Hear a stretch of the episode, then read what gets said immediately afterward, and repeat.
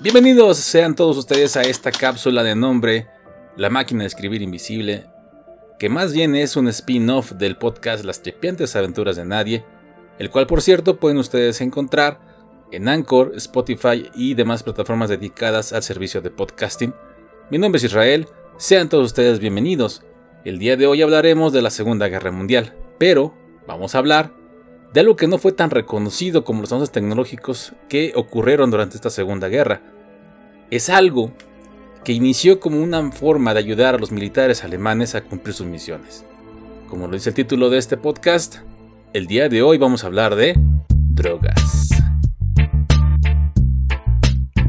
Si revisamos la historia de la humanidad, podemos ver cómo en los conflictos bélicos siempre se ha logrado grandes avances en diferentes áreas, como la medicina, pero también tuvo un gran avance en el uso de sustancias que ayudaban a los soldados a estar más enfocados en sus misiones, que el cansancio no fuera un factor que disminuyera su rendimiento.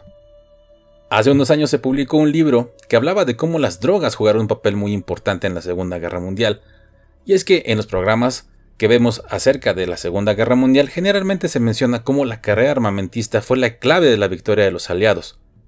El libro del que les hablo se llama El Gran Delirio Hitler, Drogas y el Tercer Reich.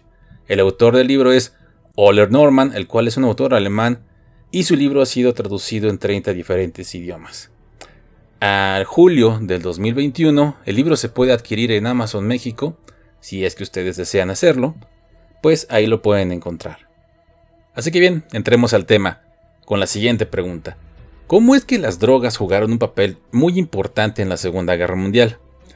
Siempre se ha mencionado que el poderío tecnológico de los nazis fue lo que ayudó a controlar gran parte del continente europeo, pero la realidad es que esto hay que sumarle el uso de las metanfetaminas.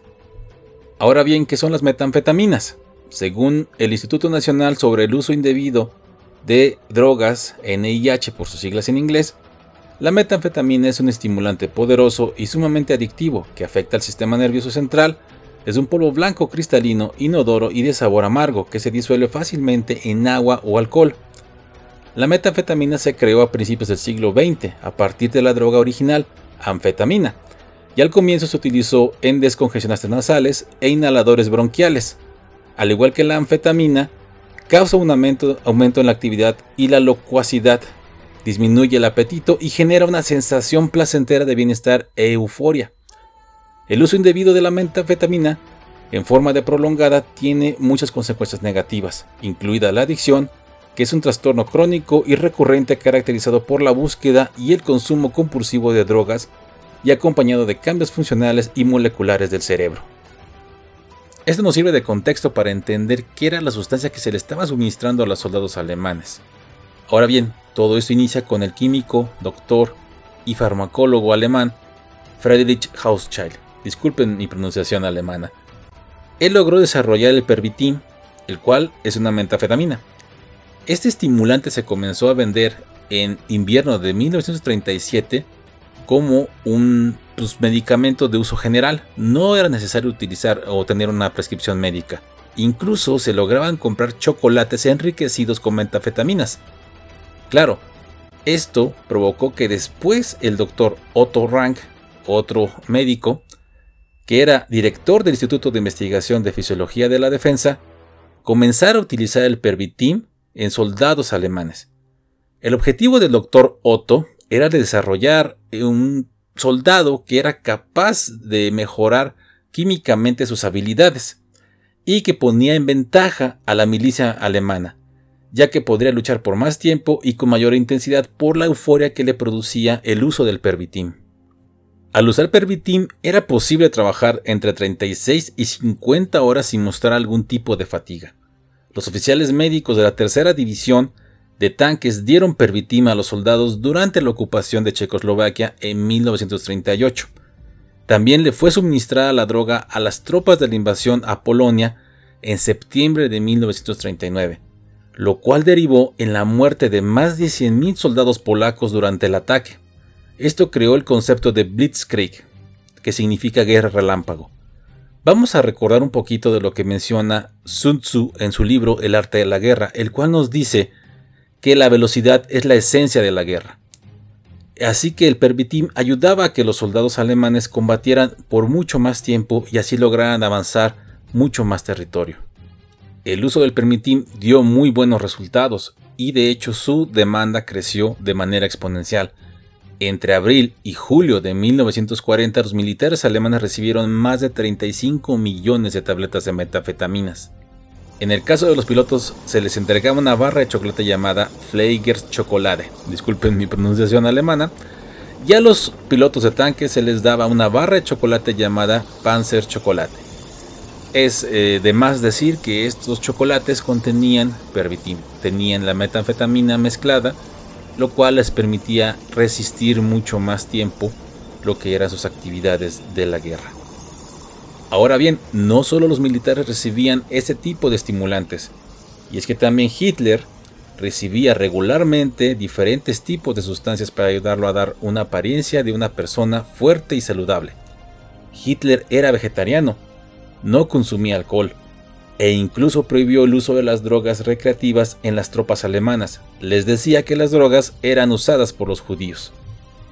Aquí es donde juega un papel muy importante el médico personal de Hitler, el doctor Theodor Morel, quien inyectaba regularmente a Hitler un cóctel de sustancias. En las notas encontradas del doctor Morel se menciona que inyectó a Hitler más de 800 veces en un periodo de 1349 días. Hitler desarrolló dependencia a una droga llamada Eucodal, el cual es un analgésico dos veces más potente que la morfina convencional. El leucodal también es conocido como oxicodona, el cual es un opioide usado en el tratamiento de dolores moderados a intensos. Tiene un alto riesgo de causar adicción y dependencia, puede causar dificultades respiratorias y la muerte si se ingiere en altas dosis o se combina con sustancias como el alcohol.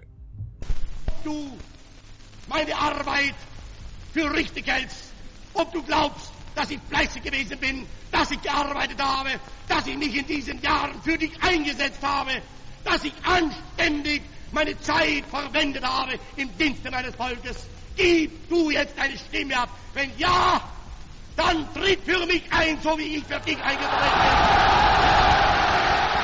En el libro que les mencioné al principio, el autor Oller de este libro menciona que la primera vez que Hitler utilizó Eucodal fue antes de reunirse con Benito Mussolini en 1943.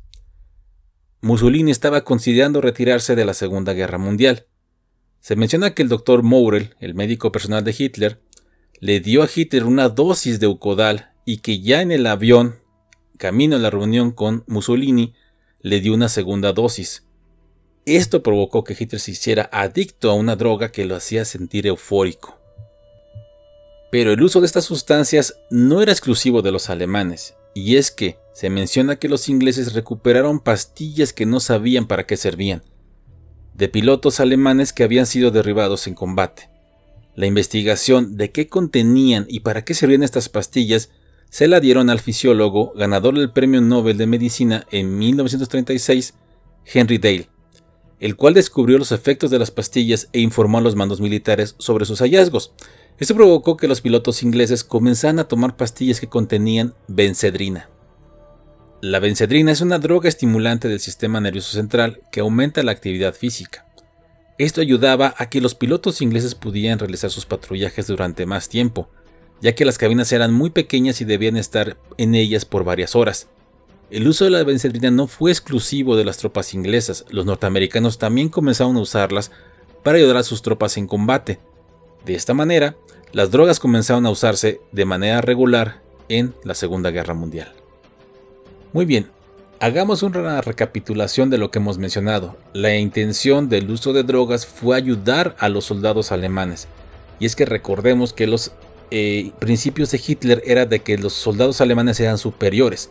tenían que ser estos soldados que podían con todo, que tenían eran la imagen de la salud y que podían recorrer distancias mucho mayor que cualquier ejército.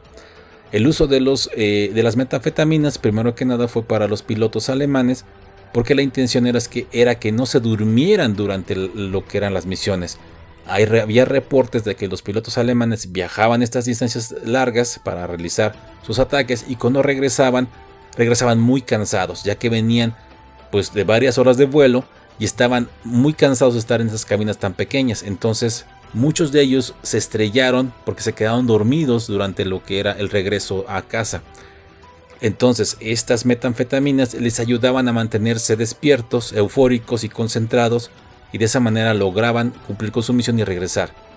Pero, desafortunadamente, el uso de estas drogas provocaba que se volvieran adictos y comenzaran entonces a tener diferentes problemas de salud cosa que fue advertido por varios médicos a lo que era eh, el astro, a los mandos militares, pero las ventajas que tenía el utilizar las drogas eran mayores que lo que eh, venía siendo los efectos secundarios.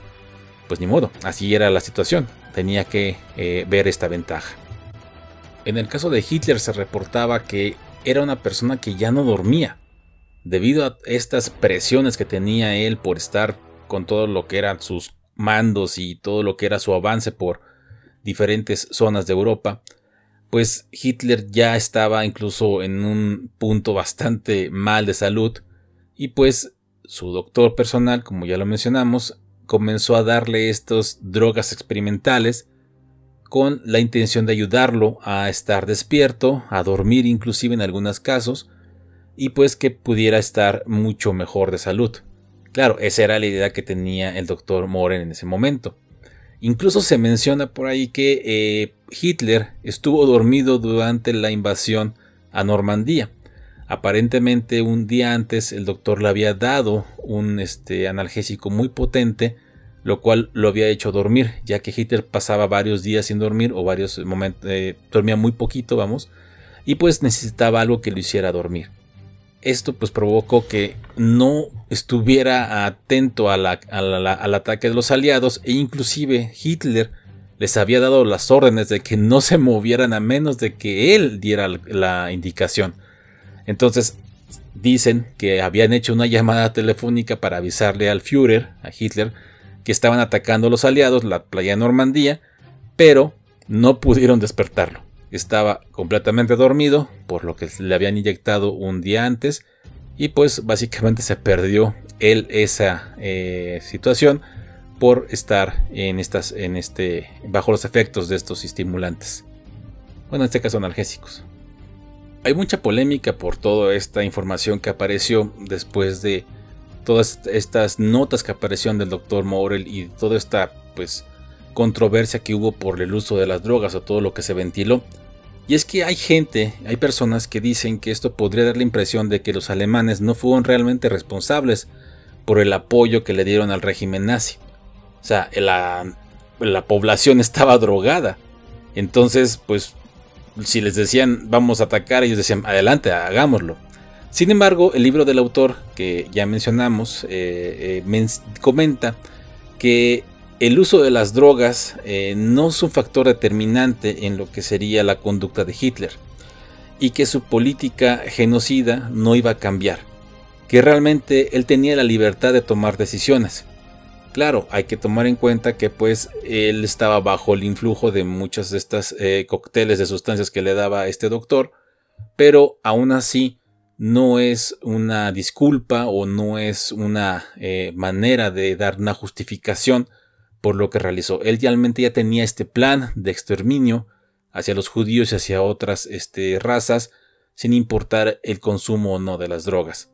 Simplemente se da esa advertencia porque mucha gente considera que, pues, por estos eh, textos que han aparecido, se podría justificar el porqué de las ideas o de los tomas de decisiones que tuvo Hitler durante su mandato.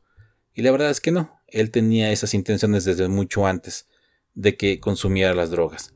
Claro, también hay que entender que pues no nos damos cuenta cómo las drogas han tomado un papel tan importante en lo que es la Segunda Guerra Mundial y cómo realmente todo lo que tenemos actualmente también de estas drogas es un derivado de ellas y de cómo fueron evolucionando para bien y para mal. ¿Por qué? Pues como mencioné en algunas de ellas, son utilizadas para tratar dolores muy eh, intensos o para tratar inclusive algunas, algún tipo de, eh, problemas de, depresiones y demás.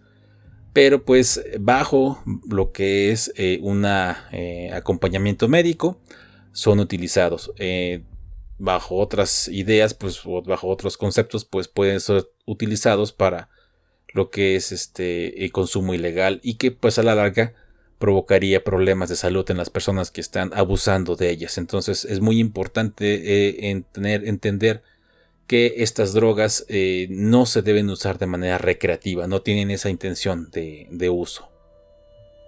Bien, aquí terminamos este pequeño viaje por uno de los acontecimientos que ha marcado a la humanidad.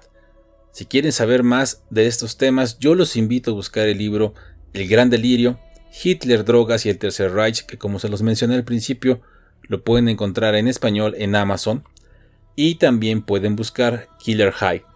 Este libro también eh, se puede conseguir, es de Peter Andreas que bueno, en la descripción de este podcast yo les dejo la ficha técnica de los libros para que si gusta alguien conseguirlos, buscarlos y pues darle una lectura, pues adelante sería bueno para que pudieran complementar lo que se dijo aquí. Aquí esto es una pues una parte muy condensada de todo lo que hay allá afuera, de todas las historias que hay acerca de los eh, militares alemanes, de cómo las drogas los ayudó o los hizo avanzar en sus campañas en África y en otros países, y también como los americanos eh, comenzaron también a utilizar estas drogas y qué efectos encontraron con sus tropas cuando se les suministraban. Entonces, pues, como les digo, esta es una pequeña, pequeña fracción de todo lo que está allá afuera. Ojalá le den la oportunidad y se pongan y busquen eh, información de ella. Y pues bueno, de mi parte es todo. Les agradezco mucho por escuchar este podcast esta pequeña cápsula llamada La máquina de escribir invisible. Muchas gracias por escuchar y pues nos vemos hasta la próxima, que estén muy bien.